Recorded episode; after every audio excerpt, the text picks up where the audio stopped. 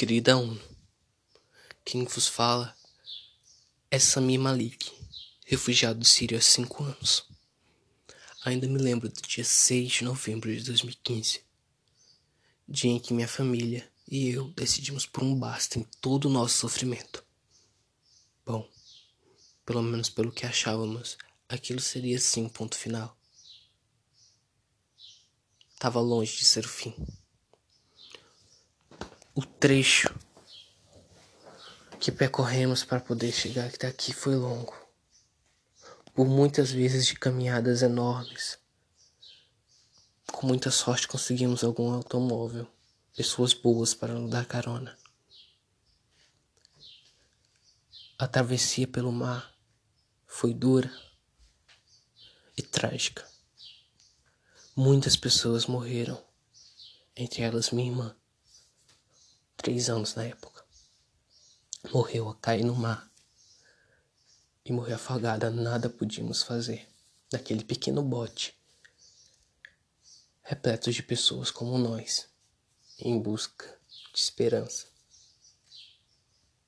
Tantos outros morreram pelas mãos de policiais e seguranças dos países que tentamos, que tentávamos buscar abrigo. Sim, porque para eles nós éramos uma ameaça. Eu vi meus pais sofrerem tantos tipos de humilhação que para mim eram como tortura. Bom, hoje isso já passou, cinco anos depois, e ainda sofro com olhares tortos linchamento. Não. Eu não sou um homem bomba ou algo do tipo. Eu sou só uma pessoa que quer viver sua vida.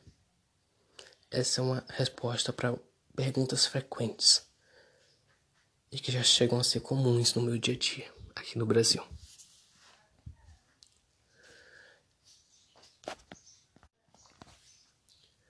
Aqui vivem abrigos Abrigos esses muitas vezes cedidos pela igreja, por igrejas e prefeituras de algumas cidades.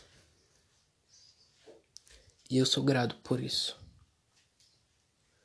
Eu também. Só que aqui não temos segurança. Sim, estamos seguros contra ataques terroristas e ameaça de bombas. Mas essa mesma proteção não vale para os crimes de ódio, para o linchamento e nem pelas doenças que muitas vezes contraímos devido a situações precárias de onde ficamos.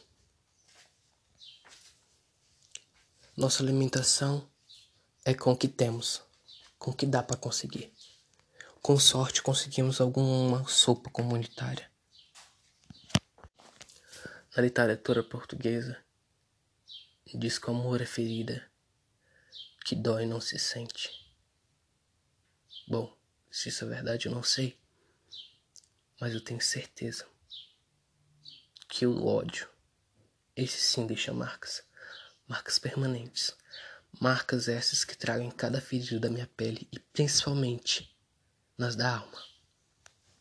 Eu peço misericórdia, eu peço empatia eu clamo por poder ter uma vida. Sim, porque eu acho que nunca tive uma vida. Porque viver dia após dia, sobreviver dia após dia, com medo até de dormir e acordar com corpos em chama, isso não é vida. Um ditado popular diz que o que não te mata te fortalece. E olhando para o meu passado, para tudo que já sofri, para cada quase morte que eu já tive. Acho que preferia ter ficado fraco. Atenciosamente, Sami Malik, refugiado sírio no Brasil há cinco anos.